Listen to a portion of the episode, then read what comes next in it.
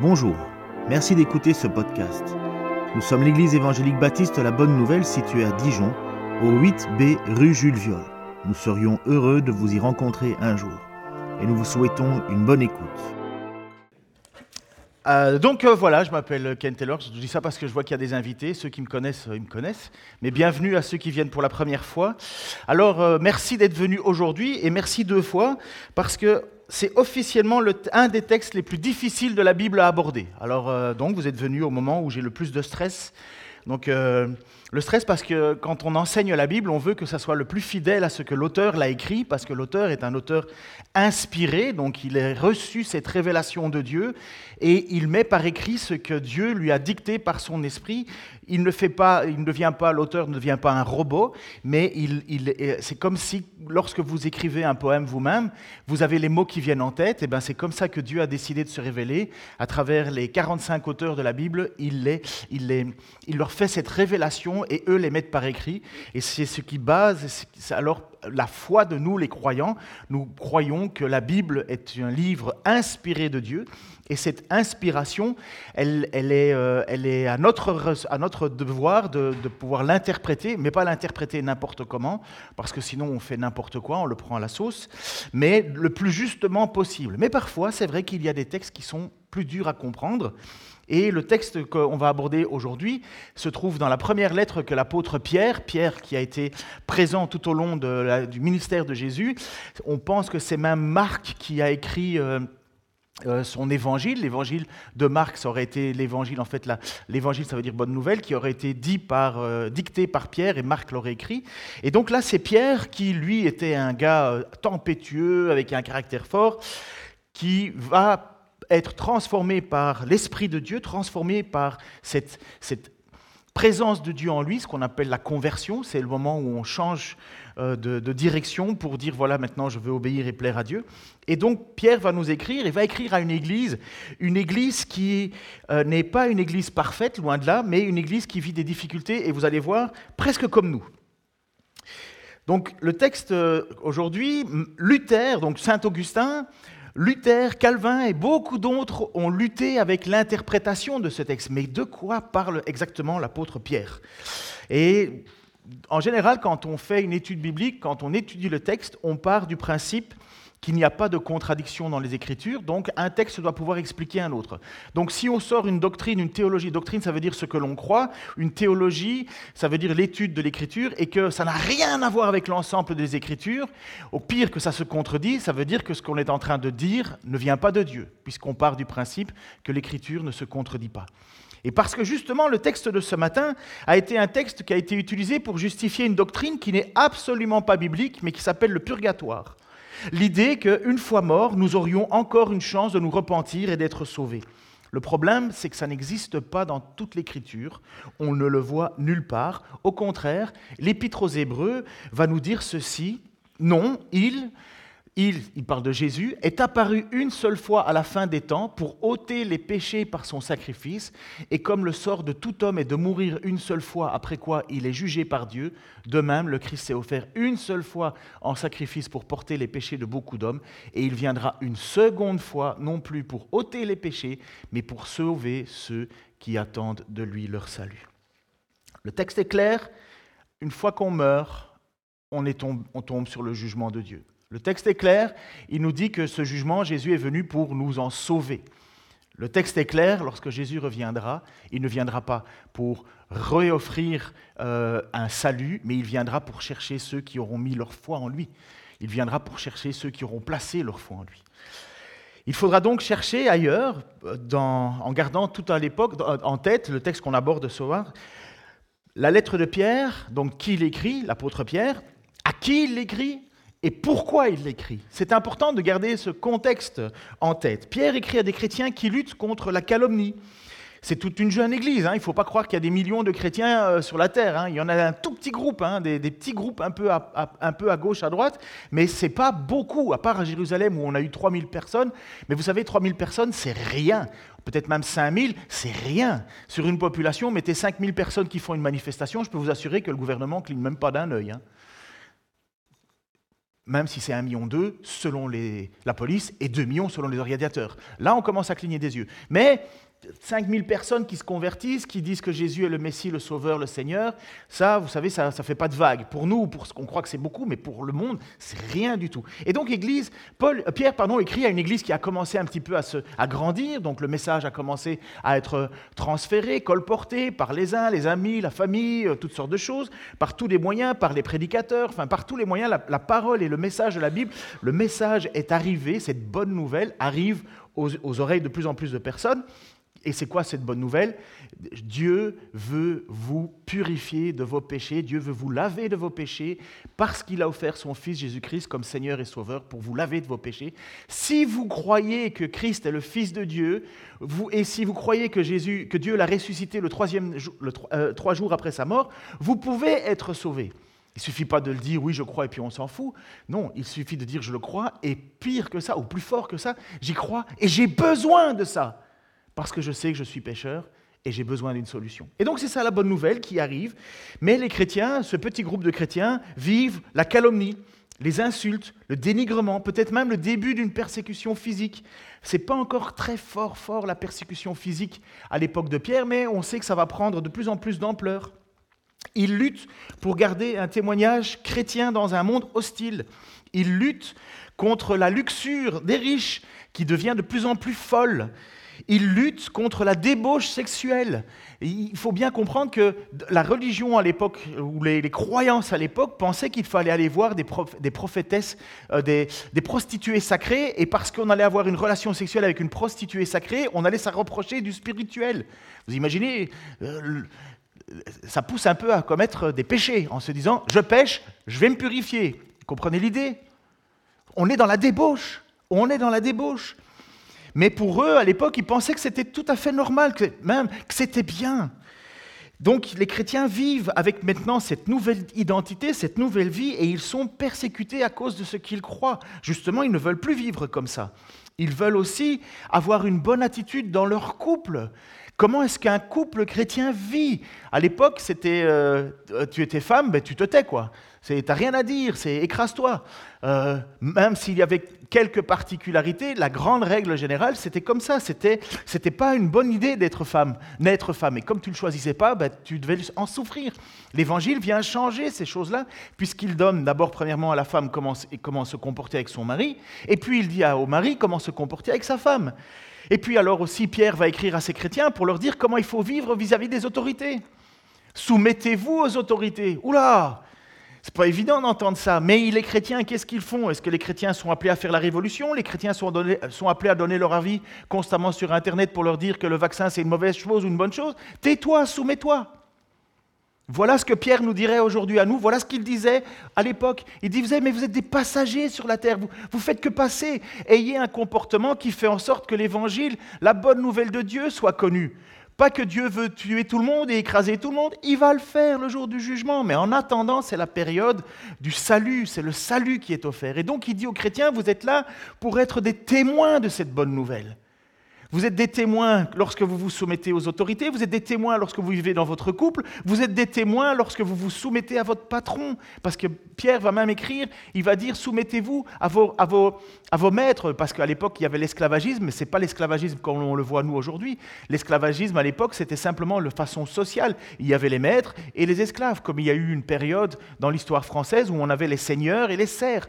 Les serfs c'était les employés du seigneur.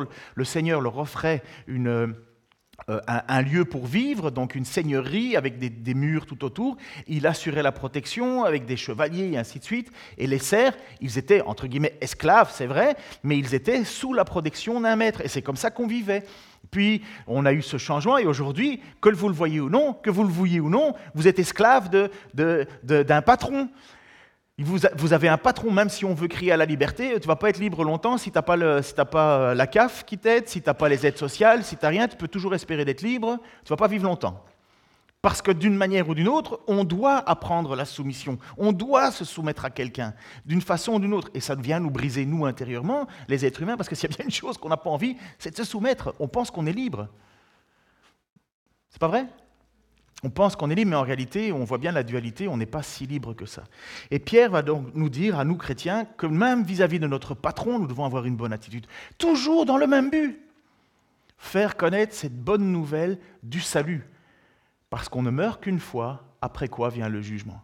Et qu'est-ce que tu as fait de ta vie, toi en tant que chrétien? Est-ce que tu as été une façon pour les gens de comprendre qui est Dieu vraiment, du cadeau qu'il offre? Mais que Dieu n'est pas non plus quelqu'un, un bon papa qui dit c'est pas grave, euh, euh, j'oublie. Non, il a donné son fils unique, il a sacrifié son fils unique pour que tes fautes, mes fautes, nos fautes tombent sur son fils et que par sa mort, il engloutit avec lui nos fautes et par sa résurrection, il naisse à une nouvelle vie. Et c'est pour ça qu'il est dit que si nous croyons que Jésus-Christ est mort et qu'il est ressuscité le troisième jour, si nous croyons que Dieu a fait cela, nous croyons que Dieu a réoffert la vie à Jésus-Christ, et donc pour nous croyants, il nous réoffrira la vie aussi.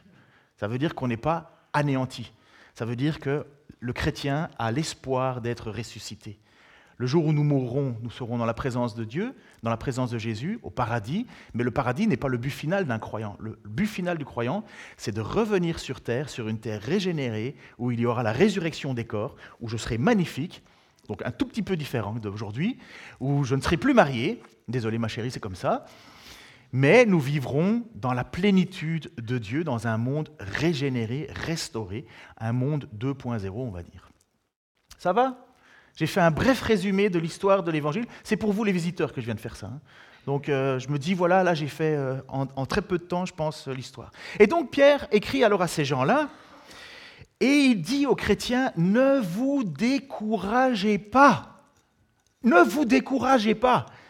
Il décrit à une toute petite communauté, pas beaucoup de monde, mais il leur dit, ne vous découragez pas parce que Jésus-Christ a aussi vécu, il a aussi souffert, et sa victoire ne s'est pas gagnée par la puissance et la force, sa, victoire a été gagnée par l'humilité et la souffrance. Il le dit en 1 Pierre 3, 18.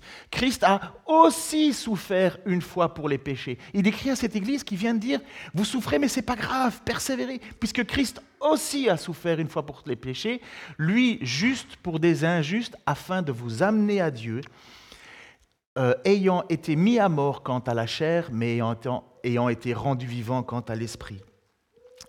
Jésus n'a pas souffert en vain, pas plus que nous d'ailleurs, mais lui, il était parfaitement juste. Parfaitement juste, personne ne l'est. Parfaitement juste, il faudrait ne jamais avoir commis une seule faute dans notre vie. Bon, vu le silence qu'il y a, j'ai compris que on est tous à la même euh, enseigne, on, est tous, on a tous commis des fautes. Mais lui, Jésus, n'en a commis aucune. Rien que sa naissance.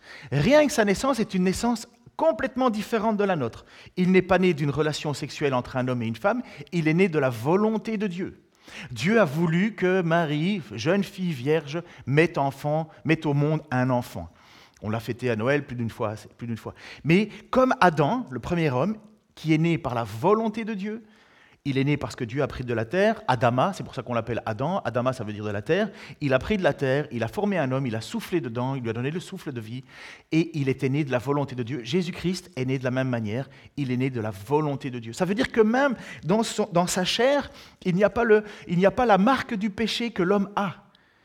Il n'est pas héritier du péché de son père et de sa mère. Il reçoit le Saint-Esprit. Et c'est pour ça qu'on dit que Jésus, c'est incarné. Il existait déjà de toute autorité, de toute éternité, mais il s'est incarné et quand Dieu le Fils vient au milieu de nous, ça ne se passe pas à travers une relation sexuelle homme-femme, ça se passe parce que Dieu le veut. Un enfant nous est né, un sauveur nous est donné, on l'a chanté pour Noël.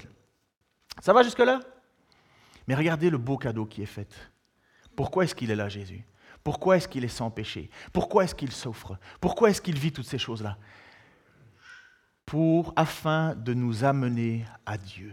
C'est pas ça magnifique ça? Afin de nous amener à Dieu. Vous savez, toutes les religions du monde ont le seul et même objet. Fais des efforts pour plaire à Dieu et tu seras sauvé. Peut-être, peut-être, les hindouistes, je crois qu'ils sont dans une espèce de réincarnation perpétuelle. Ils ne savent pas trop s'ils sont à la bonne place, pas à la bonne place. Mais bref, ils n'ont pas encore atteint le karma. Ils imaginent peut-être, mais aucune certitude, les, musulmans, même chose, euh, ils doivent faire preuve, ils croient, espérer que dans la clémence de, Allah, mais ils n'ont aucune certitude que Dieu va les accueillir. Aucune. Ils ne savent pas, ça va dépendre. Et là, le texte nous dit que c'est encore plus profond. Il nous dit que Jésus est venu pour nous amener à Dieu. Amener à Dieu, pourquoi? Parce qu'on ne se présente pas devant Dieu comme ça, là. On ne se présente pas devant Dieu les mains dans les poches en disant euh, Bonjour Dieu, je m'appelle Ken, euh, content, de, ravi de vous connaître, j'espère que tu es ravi de me connaître aussi, parce que voilà, je t'ai choisi, hein. c'est moi quand même qui t'ai appelé. Parmi le, marketing de croyances possibles, je t'ai fait l'honneur de te choisir, Dieu. Alors, tu es content que je sois là, hein, quand même, Dieu? Vous imaginez? C'est ça un petit peu l'idée de, de, vouloir croire que c'est nous qui allons à Dieu par nos propres forces. En fait, c'est faire de Dieu mon égal. C'est moi qui ai choisi Dieu. C'est moi qui suis allé vers lui. Je lui ai fait un cadeau. Maintenant, tu vas me bénir, tu vas me demander ce que je te demande. Sinon, je vais chez un autre. C'est ce qu'on appelle l'idolâtrie, pardon. Non, le texte nous dit que Dieu est venu nous chercher, il a envoyé Jésus-Christ pour nous amener à lui. Jésus a dit cela lorsqu'il s'est retrouvé à discuter avec ses apôtres. Et à un certain moment, tout le monde connaît l'histoire de Thomas, vous connaissez l'histoire de Thomas euh, celui qui doute, et ainsi de suite.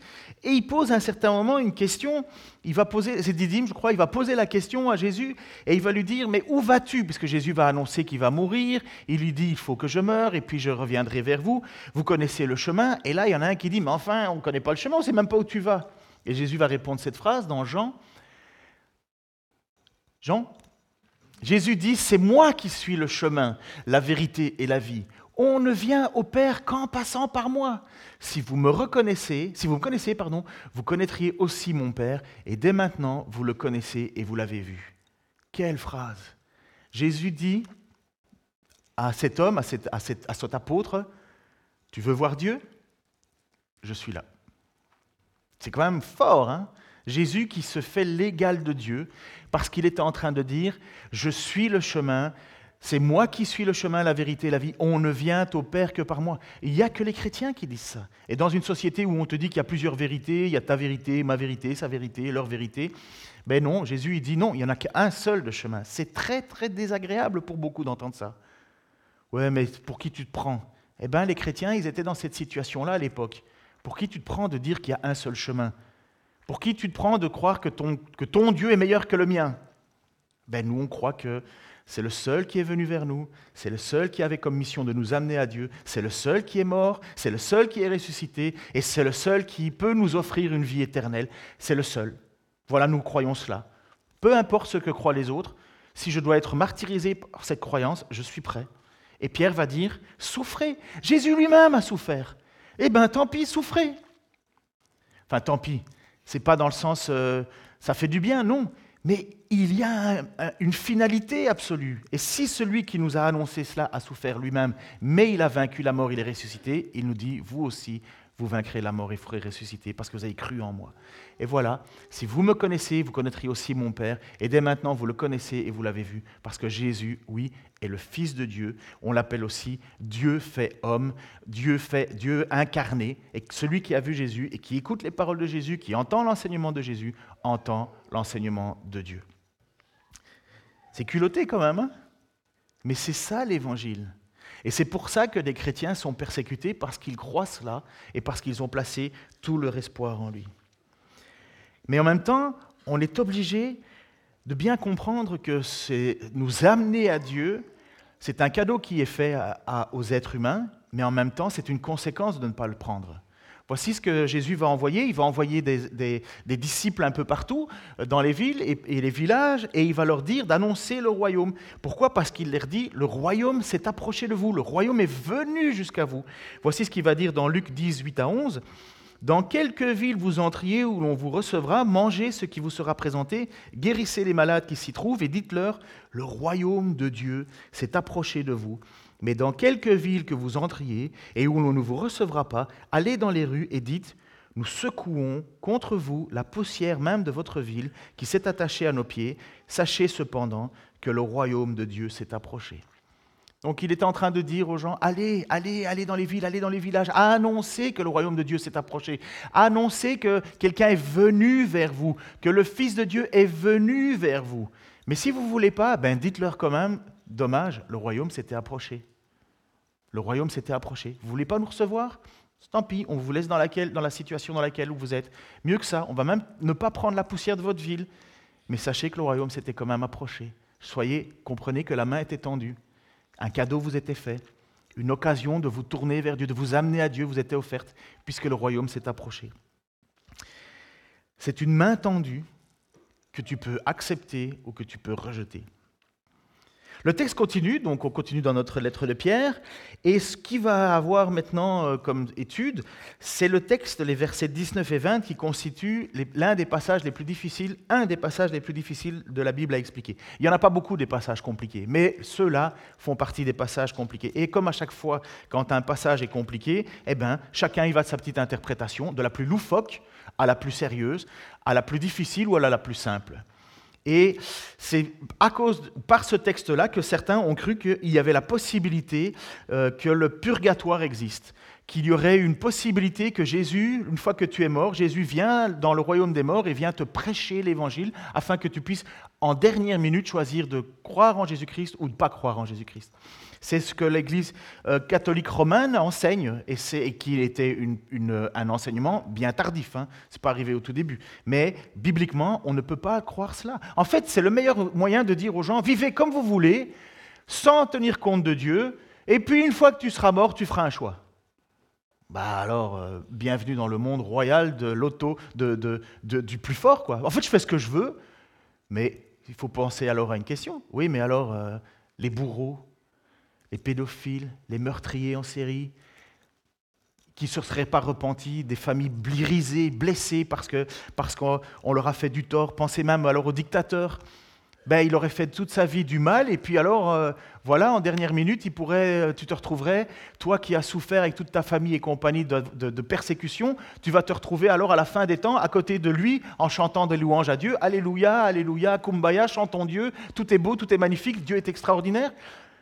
Mais alors on aurait un Dieu complètement injuste. Ce ne serait même pas un Dieu de justice. Ce ne serait pas un... Qui a envie d'un juge comme ça lorsqu'il doit aller devant le juge et parce qu'il se serait fait, euh, euh, parce que sa, sa, famille aurait été décimée par un tueur en série et le juge dirait bon, c'est vrai que tu as de la peine dans ton cœur parce que tout le monde est mort. Mais tu comprends, moi je suis un juge d'amour, je suis un juge de grâce, je suis un juge qui aime tout le monde.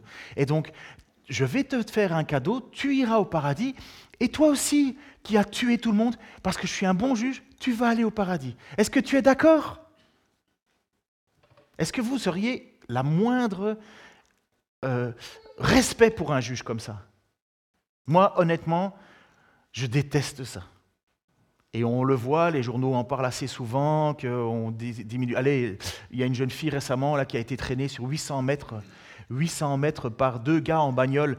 Il y en a un, il a le, euh, traîné, traîné, volontairement, je crois que la fille devait avoir 22 ans, elle a été traînée sur 800 mètres et le gars n'a pris que 12 ans de prison, 12 ans. Et le, gars, le passager à côté, il n'a pris que 2 ans pour la mort d'une fille de 22 ans. Moi, j'entends ça, ça me, je me dis, il y a quelque chose qui ne marche pas là. Il y a quelque chose qui ne marche pas. Et Pire que ça, vous croyez qu'ils se sont, ils se sont repentis? Est-ce qu'ils ont dit à la famille pardon? Est-ce qu'ils ont dit oh on est vraiment désolé, c'était une erreur de jeunesse, on, regrette? Non, ils avaient même des copains dans le, dans, le, dans le palais de justice qui ont tapé sur les flics, qui ont tapé sur les journalistes et qui ont tapé sur la famille. Mais vous aimeriez, vous, un juge qui vous dit c'est pas grave, je suis un bon juge, allez, mais non, Dieu est justice. Et c'est ça que beaucoup de gens oublient. C'est que Dieu est à la fois grâce, Dieu est amour, mais Dieu est justice. Dieu ne tient pas le coupable pour innocent. Jamais. Et nous sommes tous coupables. Alors il faut qu'on trouve la solution. Et la solution, c'est de prendre le sacrifice, c'est de croire en Jésus-Christ qui a pris notre faute sur lui. Et puis c'est pas tout, on se lave pas les mains en disant super, j'ai mis une petite croix de Jésus, euh, maintenant je suis chrétien, je suis sauvé le jour où je meurs. Non, après il faut vivre une vie de chrétien il faut faire ce qu'on appelle un métanoïa, une transformation. On doit passer d'une autre vie à une nouvelle vie. Maintenant, en cherchant à plaire à Dieu et en étant dépendant de sa grâce. Et c'est pour ça qu'il écrit à ses chrétiens, en toute situation, même persécution, reste dépendant. Accroche-toi à moi, j'ai vaincu la mort. Et donc, cette histoire de texte biblique, j'ai oublié, je me rends compte que j'ai oublié de vous mettre le texte sous les yeux. Je pense qu'il va arriver. Oui, si, si, vous allez, j'ai une idée. L'interprétation qu'on a, il y a deux interprétations. Donc, la première interprétation, enfin plusieurs interprétations. Une interprétation, pas interprétation à laquelle on ne croit pas, c'est le purgatoire. C'est l'idée que Jésus serait allé visiter les morts et leur aurait enseigné, la Bible, euh, euh, prêcher l'évangile pour qu'ils se reconvertissent. La deuxième interprétation, qui est euh, que Christ serait rendu en esprit dans le séjour des morts. Entre sa mort et sa résurrection, ça va être un peu compliqué. Je suis désolé, accrochez-vous il se, serait, rendu dans le royaume des morts pour proclamer sa victoire. Donc pas pour prêcher, mais pour dire à tous ceux qui étaient morts, voilà, j'ai vaincu la mort, j'ai offert ma vie en sacrifice, je vais ressusciter. Et il annonce ça dans le royaume des morts, ce qu'on appelle l'endroit où finalement vous avez ou le paradis ou l'enfer. L'enfer est un lieu d'attente du jugement final. Et donc ces gens, Jésus serait allé parler à ces gens dans ce royaume euh, ténébreux. Une deuxième troisième interprétation, c'est que, parce que Pierre, vous allez voir dans le texte, je vais vous l'afficher, Pierre va nous parler de l'histoire de Noé. Qui a déjà entendu parler de l'histoire de Noé, même sans être croyant Ok, c'est un homme avec un bateau et plein d'animaux. Même Playmobil en fabrique. On en a à la garderie de l'arche de Noé. Vous avez des petits dessins qui se font de l'arche de Noé. Tout le monde connaît l'histoire de l'arche de Noé, n'est-ce pas? C'est un basique. Eh bien, donc Pierre va nous parler de cette histoire de Noé. Et qu'est-ce qui s'est passé à cette histoire de Noé? En fait, il y avait des gens qui ne croyaient pas en, dans, le fait que, Dieu allait juger le monde, parce que le, monde était devenu tellement mauvais, tellement mal, et que Dieu allait juger le monde, et il a envoyé Noé avec un message clair. Tous ceux qui rentreront dans l'arche seront sauvés, ceux qui ne rentreront pas dans l'arche mourront et seront décimés par Dieu.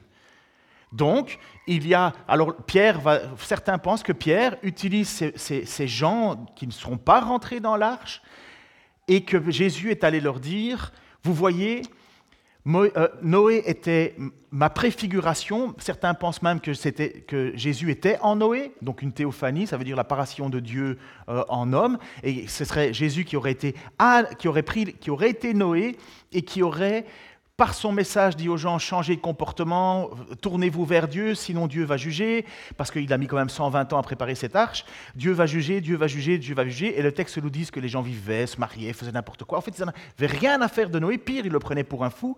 Pourquoi? Parce que quelqu'un qui construit une grande arche au milieu du désert, voilà. On se dit, mais à quoi ça sert? Euh, Ça sert à rien. Mais il n'arrêtait pas de dire, si, si, il y, a, un moment de jugement, il y a un jugement qui arrive, ce jugement est proche. Et donc Noé a construit cette arche, ceux qui sont rentrés dans l'arche, huit personnes, huit personnes, plus un, couple d'animaux que Dieu avait choisi, sont rentrés dans l'arche, et puis la porte a été fermée. Le texte dit même que c'est Dieu qui ferma la porte de l'arche.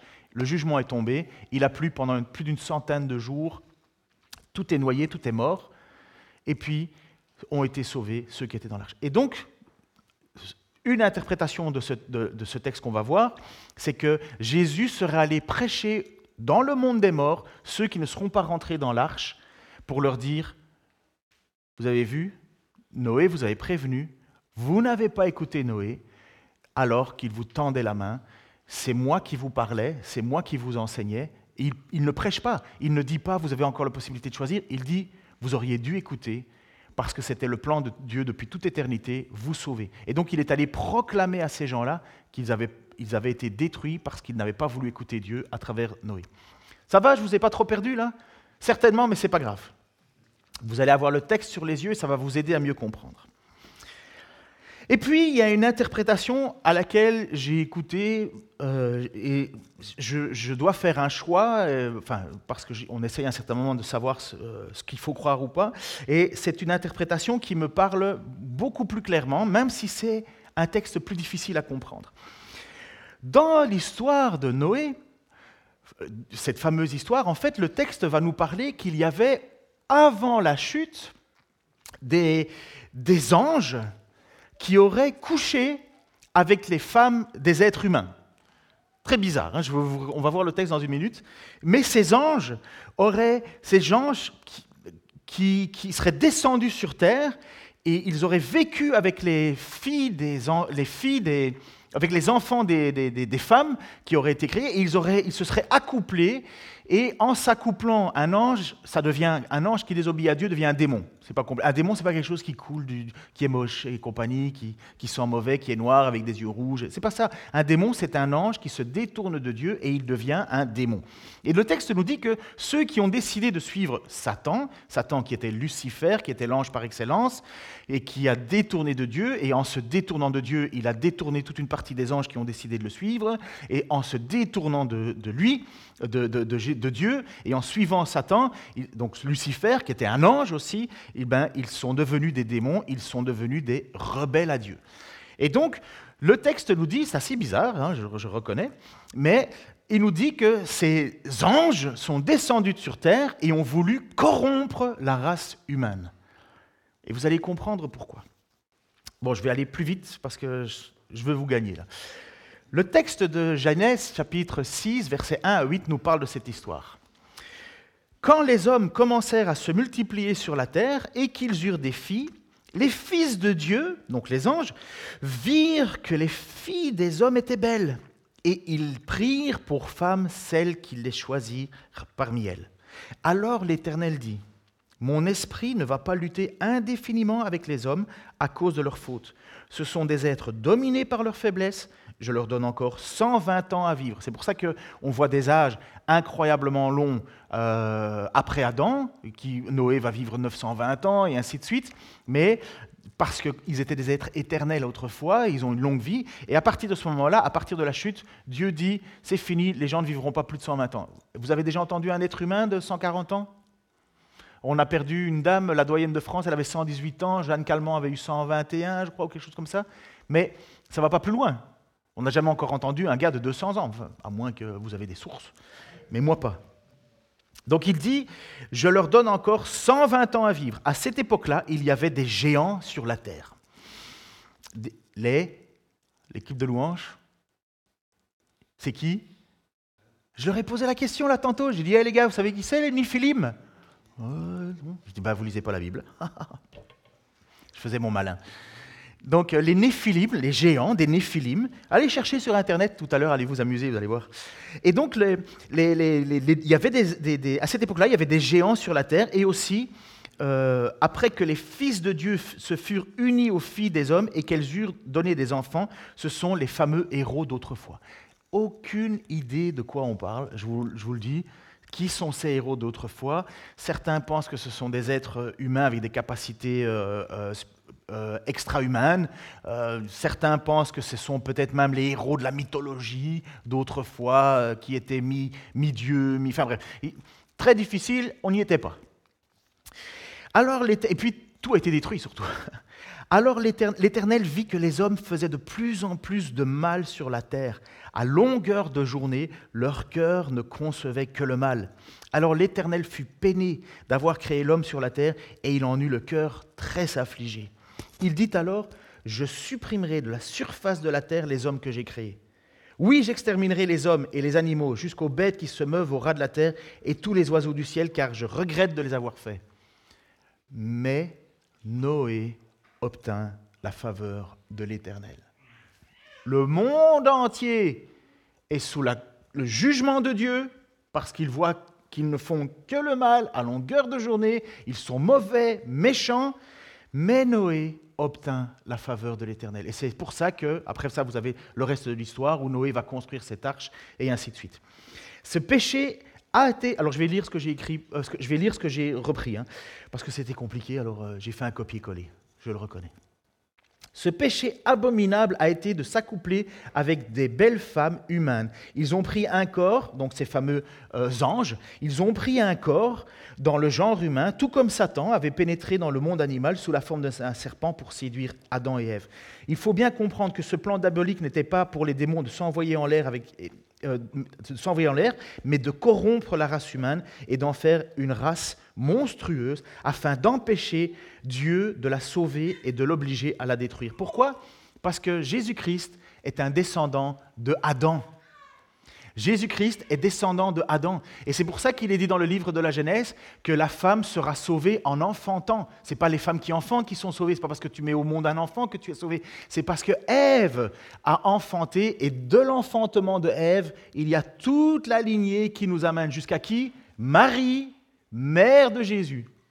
Et il fallait que cette nation, cette, ligne ne soit pas brisée pour qu'on ait un homme tel créé à l'origine par Dieu et la volonté de Dieu de recommencer avec euh, Jésus qui vient s'incarner. Je ne vous perds pas là Moi j'ai passé une semaine pour le comprendre. Alors vous, en 40 minutes, euh, courage. Mais euh, donc, dans la lignée de Marie, on fait, on fait la ligne logique pour arriver jusqu'à Adam. Et donc, si le diable, Satan, avait pu corrompre toute la race humaine, jamais, jamais Jésus n'aurait pu naître de la descendance de Marie, donc de la descendance de Ève. Donc Dieu a décidé de faire mourir l'entièreté de l'humanité qui était devenue mauvaise, méchante, mais en a sauvé huit. Et si vous regardez dans la descendance de Jésus, vous y trouverez Noé. Ça va, c'est clair maintenant un peu? Pour ceux qui connaissent la Bible, pour ceux qui n'ont que les Playmobil de Noé, je comprends que c'est un petit peu beaucoup d'un coup, mais vous voyez que c'était façon de Dieu de protéger sa promesse. Promesse de vous sauver, de nous sauver par l'intermédiaire de Jésus-Christ. Le plan du diable, c'était de nous tous nous corrompre, et il l'a fait comment? En envoyant ses anges s'accoupler avec les femmes des êtres humains. Je comprends que le texte est un petit peu obscur, mais au moins, la grande avantage de cette interprétation, c'est qu'elle tient compte de l'ensemble des données de la Bible, même celles qu'on ne comprend pas tout le temps. Il fallait que Jésus fasse partie de la race d'Adam, et il ne, serait jamais devenu que la moitié d'un homme et la moitié d'un démon si euh, euh, le plan de Satan aurait été mis en place. Bon. Entre sa mort, donc, et sa résurrection, Jésus, euh, est allé prêcher à ces démons. Pourquoi? Parce que le texte nous dit qu'ils sont tenus captifs. C'est des esprits qui ont été tenus captifs. Et il nous est dit que les, les démons, quand Dieu a jugé le monde, il, les en a, il en a placé, il en a pris et il les a jetés dans un endroit où il les tient captifs. Pas tous, parce qu'il y a encore des, êtres spirituels mauvais qui agissent sur la terre. Ils n'ont pas tous été encore captifs. Ils continuent à influencer. Pour les Africains, euh, ceux qui vivent en Afrique, vous connaissez très bien ces sujets-là, peut-être d'autres, mais euh, pour nous, Européens, on leur parle d'un démon. Nous, on regarde, on pense, on voit un film. On se dit, oh, un film super, c'est Ghostbusters. Tandis qu'un Africain, il sait très bien ce que c'est que le monde spirituel euh, mauvais. N'est-ce pas? Ils savent très bien que les puissances démoniaques existent. Nous, on pense que c'est juste du blabla, que c'est juste une espèce de folie euh, inventée dans la Bible. Mais demandez à des gens qui découvrent et qui vivent quelque chose de plus, plus proche que nous. Le diable, il a deux manières de faire. Soit, soit de faire croire qu'il est partout, soit de faire croire qu'il est nulle part. Et nous, on pense qu'il est nulle part. Malheureusement, pour les Africains, souvent ils pensent qu'il est partout, donc ils se déresponsabilisent, c'est pas de ma faute, c'est le démon. Et nous, on veut jamais croire qu'il y a des forces spirituelles, alors plutôt que d'aller régler des, certains problèmes euh, par la prière, par la repentance, on va chez le psy, chez le psychiatre, une petite pilule, une petite granule, hop, c'est bon. Et on oublie qu'il y a des êtres, pas tout le temps, il y a aussi des maladies tout simplement, mais il y a aussi des actions spirituelles dans la vie des gens. Et je peux vous assurer que la première chose que vous pouvez faire lorsque vous vous êtes mal, commencez par pardonner. Parce que bien souvent, le manque de pardon est le pire destructeur de l'être humain. Ça sera un autre sujet. Je continue. Donc, oh il faudrait que tu enlèves un chant, ma chérie. Donc, euh, ça va, je ne vous ai pas trop perdu là? Ok, mais il n'y a que toi, Stéphane, apparemment, qui suit. Damariste, on en est, ça va? Super. Même si tu as oublié de me citer. Relisons maintenant notre passage. Relisons notre passage que je vous ai fait suspense. Moi aussi, je regarde les séries sur Internet, parfois, enfin sur euh, Netflix, et il y a des fois où on attend, on attend, on attend le sujet. Puis maintenant, voilà le texte dont je vous ai parlé. Et je pense qu'avec ce que je vous ai donné, vous allez mieux comprendre ce que Pierre écrit à cette Église.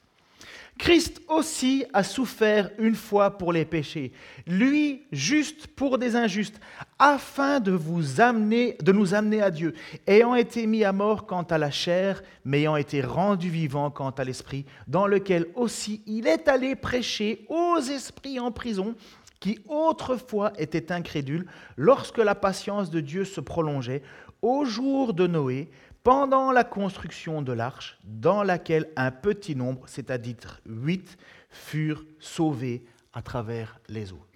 Voilà pourquoi je vous ai fait toute cette introduction pour comprendre, mais de quoi il parle d'une église à une église qui est persécutée, et qu'est-ce qui vient me parler de Noé?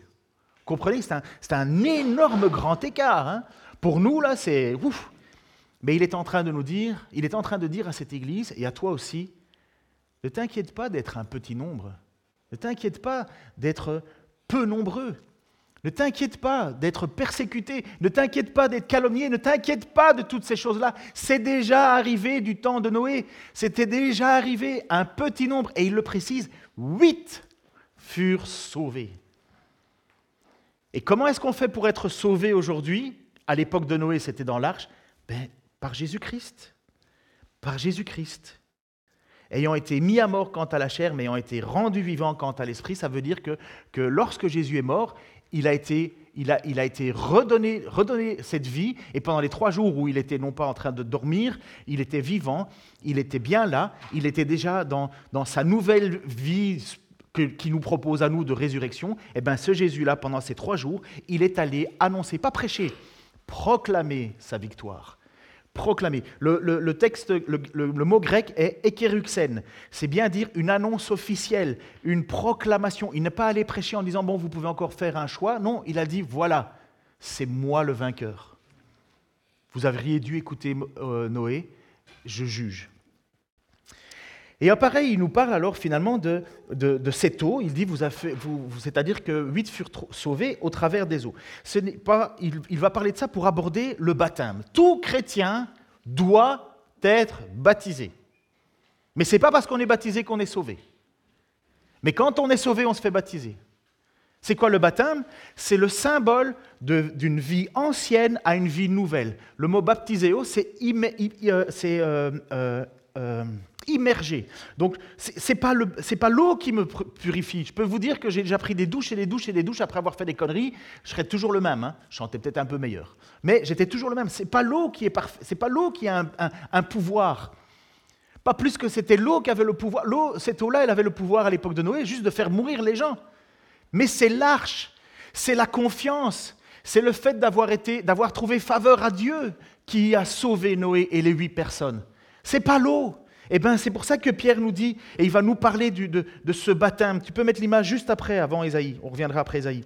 Cette eau, euh, eau était une figure du baptême qui n'est pas la purification des souillures du corps, mais l'engagement d'une bonne conscience avec Dieu et qui maintenant vous sauve, vous aussi, par la résurrection de Jésus-Christ, qui est à la droite de Dieu depuis qu'il est au ciel et qui que les anges, les autorités et les puissances lui ont été soumis. Donc il est en train de parler à ces chrétiens qui se sont fait baptiser, puisque tous les, premiers chrétiens sont allés vers les eaux du baptême. Ils, ont été pour se faire baptiser, non pas pour avoir une vie plus propre, non pas pour se laver de, de souillures externes, mais pour un engagement d'une bonne conscience. Combien de fois on n'en a pas vu des gens se faire baptiser et puis ne plus les voir? Bah ouais. Moi, quelqu'un qui dit Oui, oui, j'ai été baptisé, euh, tu vas à l'église? Non, jamais. Et c'est quoi ta vie? Ah, ça va pas, c'est j'ai plein de problèmes. Oui, mais c'est quoi ton problème? Même ma première femme, ça n'a pas été. Ma deuxième femme, ça n'a pas été. Ma troisième femme, ça n'a pas été. Puis après ça, j'ai fait des conneries, j'ai triché, j'ai volé. Je me suis fait avoir, j'étais en prison. Et puis tu le revois arriver et il dit, mais je ne comprends pas, hein, pourquoi Dieu n'était pas avec moi? Je t'ai baptisé pourtant. On peut rire vraiment de cela.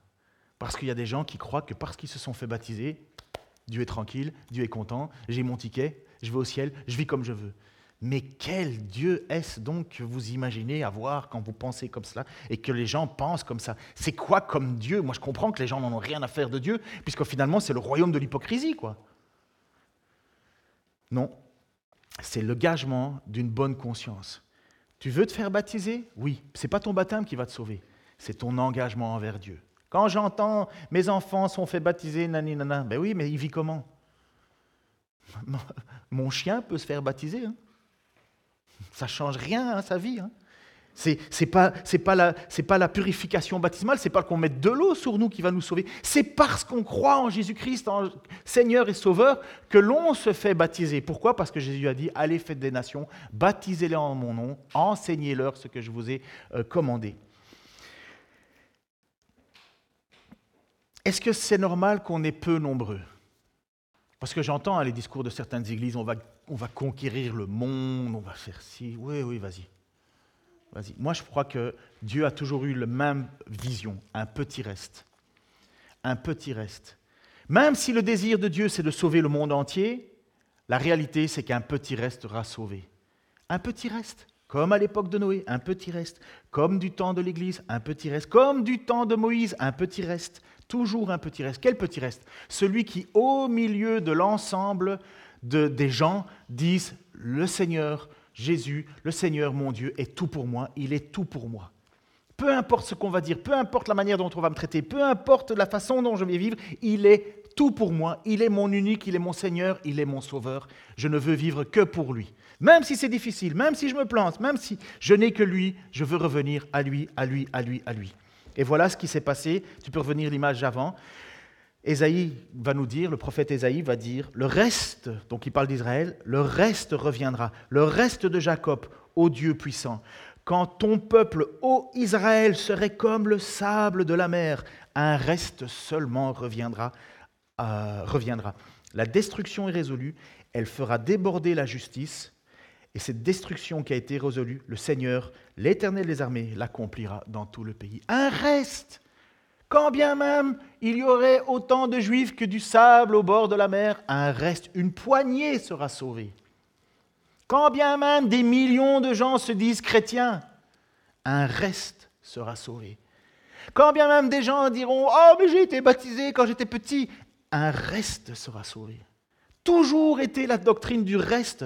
C'est pas le monde entier qui va se convertir. N'imaginez pas ça. Rêvez de ça, mais ça n'arrivera jamais. Il y aura toujours un reste. À l'époque de Pierre, Pierre parle à une petite église persécutée, attaquée, dénigrée. Vous, vous êtes rien, vous, vous êtes personne, vous êtes fou. On verra ça encore dans les autres textes. Eh bien, Pierre dit N'ayez pas peur d'être petit.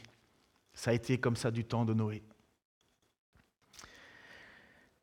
Et Pierre va dire alors euh, à ces gens, et ça va être dans, la, dans 2 Pierre 3, 3, 8, donc c'est euh, les prochaines prédications, Sachez avant tout que dans les derniers jours apparaîtront des gens qui vivront selon leurs propres désirs. Ils se moqueront de vous et diront, Il a promis de venir, n'est-ce pas?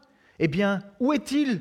Nos pères sont déjà morts, mais tout reste dans le même état que depuis la création du monde. Ils oublient volontairement ceci il y a longtemps, Dieu, a créé le ciel et la terre par sa parole. La terre a été séparée de l'eau et formée par l'eau. Et c'est également par l'eau, celle de la grande inondation, que le monde ancien a été détruit. Quant au ciel et à la terre actuelle, la même parole de Dieu les tient en réserve pour le feu qui les détruira. Ils sont gardés pour le jour du jugement et de la ruine des pécheurs. Mais il y a une chose que vous ne devez pas oublier, mes amis, c'est que pour le Seigneur, un jour est comme mille ans, et mille ans sont comme un jour voyez, Pierre revient avec cette histoire de Noé. Et il dit, c'est vrai que ça fait longtemps. C'est vrai que les gens vous calomnient en disant, mais il est où ton Dieu? Il est où cette justice? Il est où? Si Dieu existait, il n'y aurait pas le mal sur la terre. Combien de fois on a déjà entendu ça? Mais il leur dit, n'oubliez pas qu'un jour, Dieu va juger de nouveau, comme il l'a fait dans les temps anciens. Mais n'oubliez pas une chose, mes chers amis, pour Dieu, un jour, c'est comme mille ans. Et mille ans sont comme un jour. Et il va dire à Dieu, un certain moment après ça, il va dire, mais Dieu ne tarde pas d'accomplir euh, son dessein, mais il veut que tous soient sauvés. Je suis certain que le désir de Noé en construisant son arche, c'était d'en sauver un grand, un, grand, un grand maximum.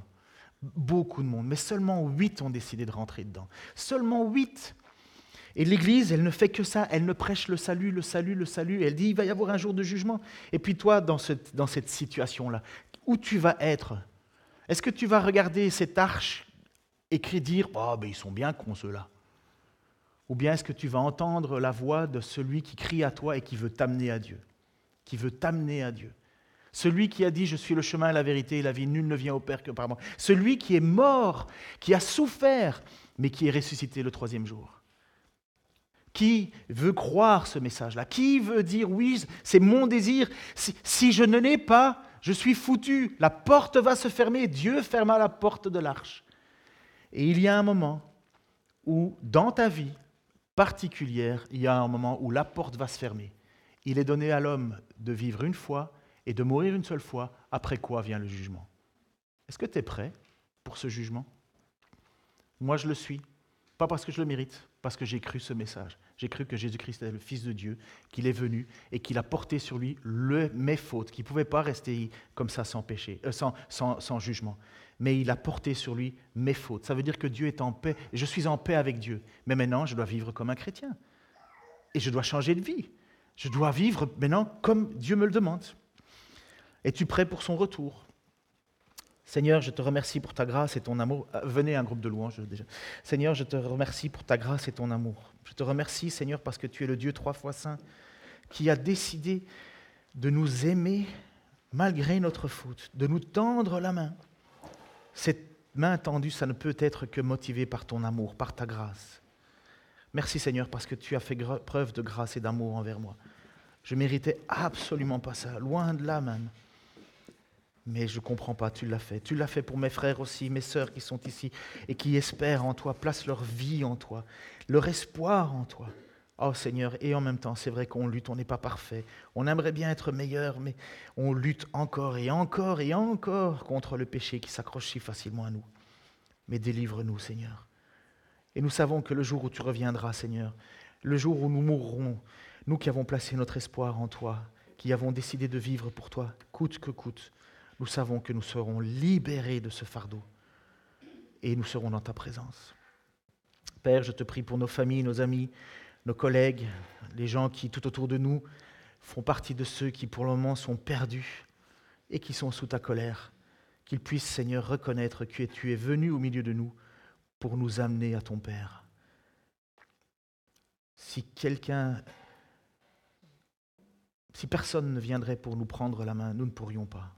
Et tu es venu toi-même, Seigneur Jésus. Merci pour cela. En ton saint nom, Seigneur. Amen.